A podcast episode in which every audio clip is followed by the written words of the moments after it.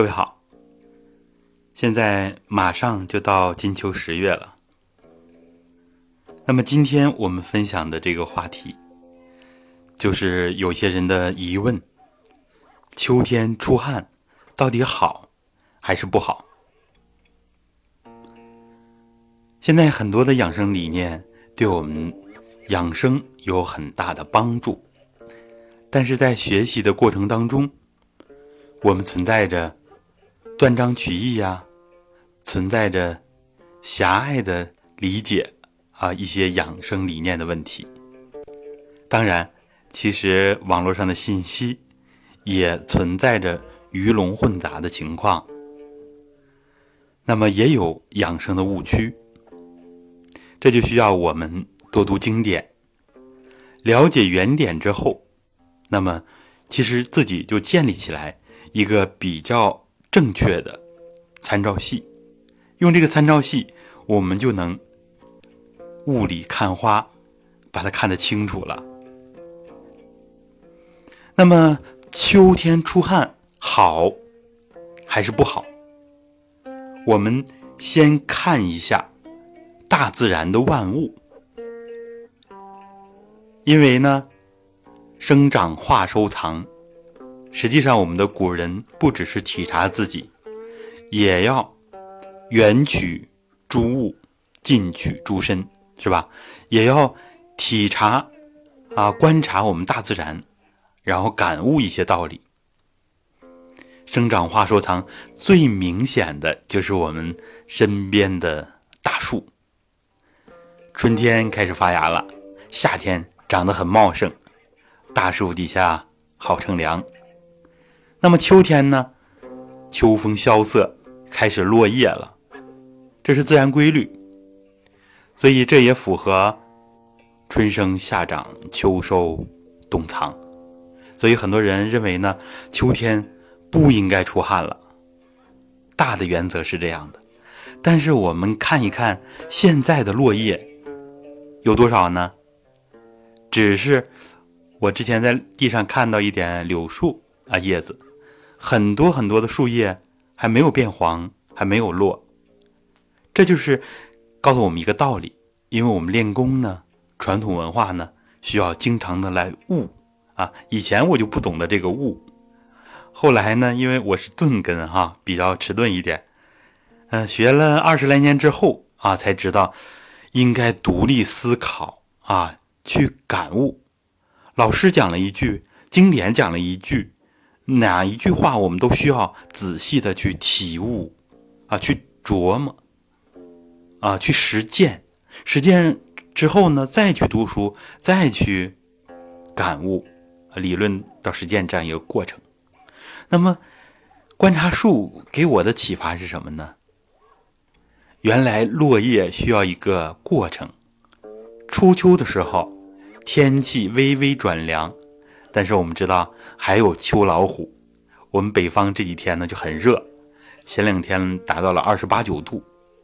那么这么热的天气，不练功的人都要出汗。今天二十四度，感觉天气还是很热。呃，刚刚理发啊，一个客人说今天很闷热啊，实际二十四度，温度在下降，说明。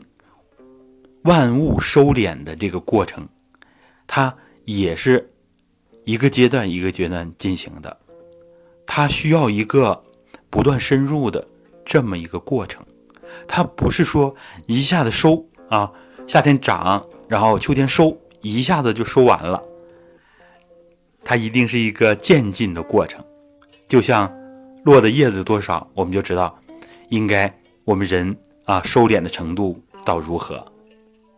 那就是现在树叶还很茂盛的时候，那么我们还怕出汗吗？尤其是南方，现在的温度啊，哪怕到十月份的温度也很高，自然规律就如此，所以我们一定要灵活的来学习，客观辩证的来看问题，这才行啊！一定不要过于较真儿。啊，因为有的时候呢，它不是说啊这个东西不是好的就是坏的啊。传统文化告诉我们，万物负阴而抱阳，充气以为和。好多的时候不是阴阳这么简单，而是还有着阴阳和合的这个和气。我们说的中庸，我们说的中道，我们说的中间环节，这就是我们跟大家这么题外话啊讲了这么多。那么我们回到秋天本身，秋气通于肺，肺的生理特性。啊，中医里边讲了，肺主收敛，所以秋天少出汗是对的，但是它只是跟夏季比要少出汗。那么肺还有一个生理特性，它就是速降，另外还有一个特性就是宣发，所以肺朝百脉，肺呢能把我们的精气敷布到周身，那么同时。向外的新陈代谢啊，向外的这种腹部啊，也是需要的。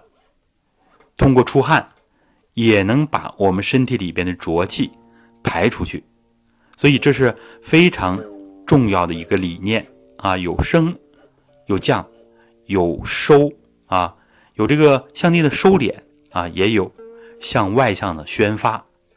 这实际上。符合我们人体的气机，在四时里边，春夏秋冬，它都会有升降开合。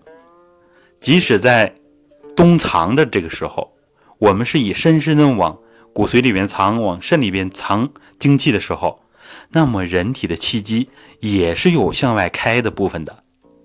不然的话，我们自己全部封闭起来，不跟大自然的气联系了吗？那实际上人就不会有生命力了，所以只是更多的倾向而已。那么由此而知，我们后面呢到冬天还会给大家讲，因为还会有人练功之后啊微微出汗，就说老师冬藏了不能出汗了。练功之后还有更大的自由度，还有更多的道理在里边，这就是跟普通不练功的人。还有不一样的道理。那么到冬天的时候，我们还会给大家讲。当然，《黄帝内经》讲了，冬三月无泄皮肤啊，这是非常有道理的。冬天，尤其是体育运动，能停则停。但是练功，它不是以出汗为目的，不是以大运动量为目的。练功是以松静。啊，是以养为目的，所以我们只要符合练功的规范，符合松静自然的原则，那么实际上汗由它去吧。夏天出的多一点，秋天出的略多一点，没有关系。挥汗如雨，酣畅淋漓。那么跟病态的那种中医讲的盗汗啊，又是不一样了。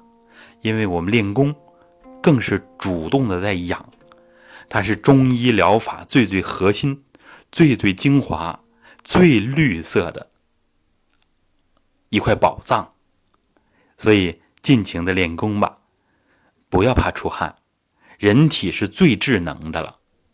我们需要新陈代谢，需要向外排出我们体内浊气的时候，不要那么多的顾虑啊，也不要给自己太多的负面的暗示，那些都是负面的信息。